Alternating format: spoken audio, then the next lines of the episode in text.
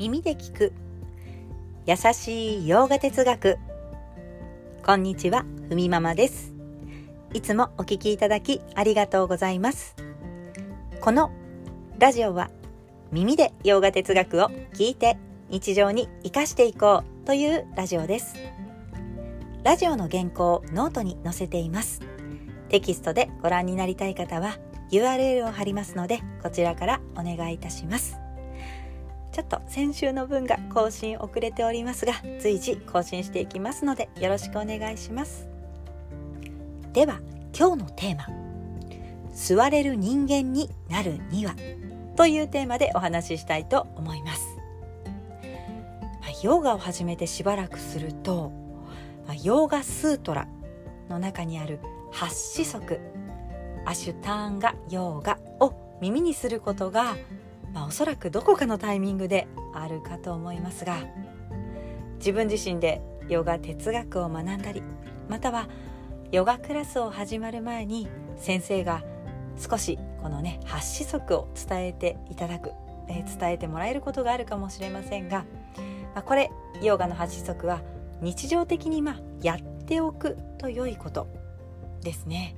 まあ、これを守っていくとバガバットギーターで語られている自然の摂理から離れていない事実。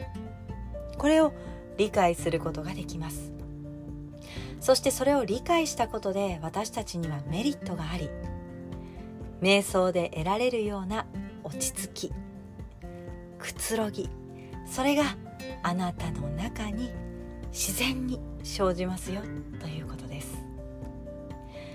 まずは今日は八子族をねさらっとお話しし特に。守った方がいいところ。ここをね意識すると座れる人間になりますよというところをお伝えしていきたいと思います。まず八子則山山、ま、守ることやるべきこと。そしてアーサナ。これは姿勢。そしてプラーナヤーマ。呼吸。プラッティアハーラ。感覚の制御。ダーラナ。ディアーナ。サマーディ、えー、集中し瞑想しそして瞑想の深まりにつながる。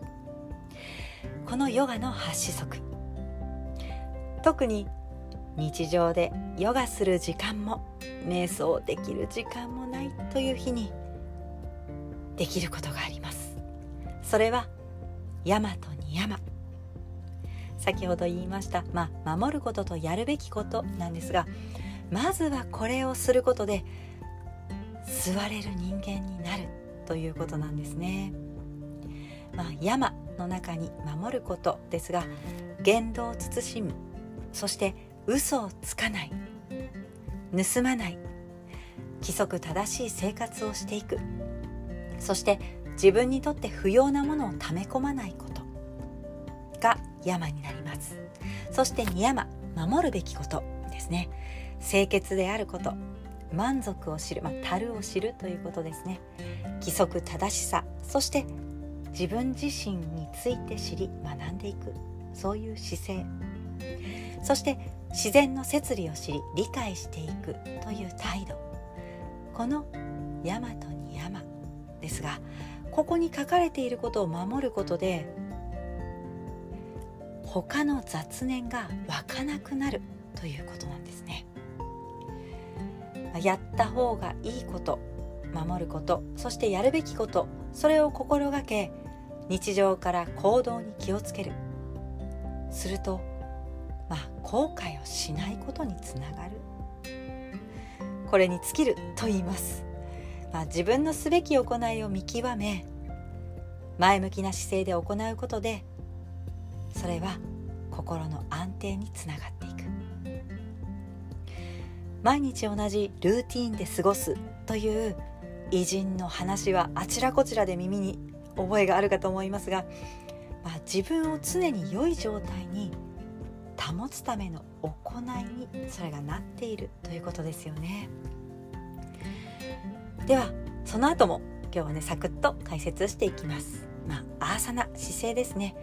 リラックスしているけどその姿勢をとった時に心を揺らす感情そして体の状態から自由に座自由になって座っていくことができる。